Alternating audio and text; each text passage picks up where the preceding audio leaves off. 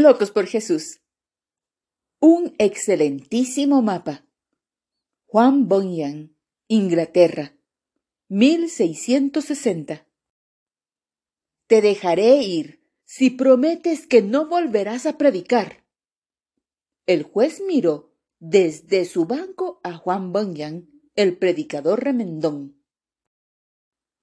Señor, respondió el cristiano, permaneceré en la prisión hasta que me crezca musgo en las pestañas antes que desobedecer a Dios. Entonces declaro que tu sentencia será seis años en la cárcel de Bedford. Dios había dotado a Bunyan con un poderoso don de predicación y gran habilidad de tocar los corazones de los hombres aunque no había recibido educación formal, pues a temprana edad se vio obligado a dejar los estudios para ayudar a su padre en el trabajo si podía leer. En la prisión, Bunyan leía dos libros, la Biblia y el libro de mártires de John Fox, y le predicaba a sus compañeros prisioneros. Logró obtener una nueva conciencia respecto a la verdad de las escrituras y de la presencia de Jesucristo al declarar, Nunca antes Jesucristo ha sido tan real y manifiesto como ahora. En este lugar lo he visto y ciertamente lo he sentido. Durante su encarcelamiento, Juan comenzó a escribir escribió muchos libros y tratados, incluyendo la historia de su conversión titulada Grace Abounding to the Chiefs of Sinners. Gracia abundante para el principal de los pecadores. Tan pronto como fue liberado, Bunyan comenzó a predicar otra vez y varias semanas después estaba de regreso en la cárcel. Seis años más tarde, el rey de Inglaterra suspendió la ley en contra de los no conformistas y Bunyan fue dejado en libertad. Para ese entonces, Bunyan era muy solicitado como predicador. Visitaba Londres con frecuencia donde le predicaba a grandes congregaciones. A veces, hasta mil doscientas personas asistían al servicio de las siete de la mañana, en pleno invierno.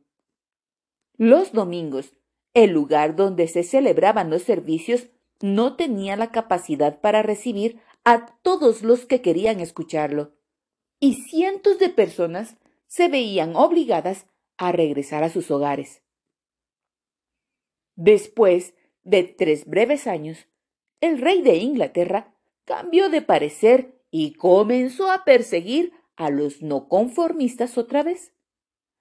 Bunyan fue encarcelado por tercera vez. En la prisión, este loco por Jesús comenzó a escribir un libro que a través de los siglos ha sido de gran ayuda a miles de creyentes el progreso del peregrino, que es la historia de un sueño en el cual Cristiano viaja desde la ciudad de destrucción hacia la ciudad celestial. Algunos lo han llamado el mejor mapa que el cristiano puede encontrar. Esta novela continúa siendo reconocida hoy día como uno de los libros cristianos mejor conocidos a través de todos los tiempos y ha sido traducida a cientos de idiomas.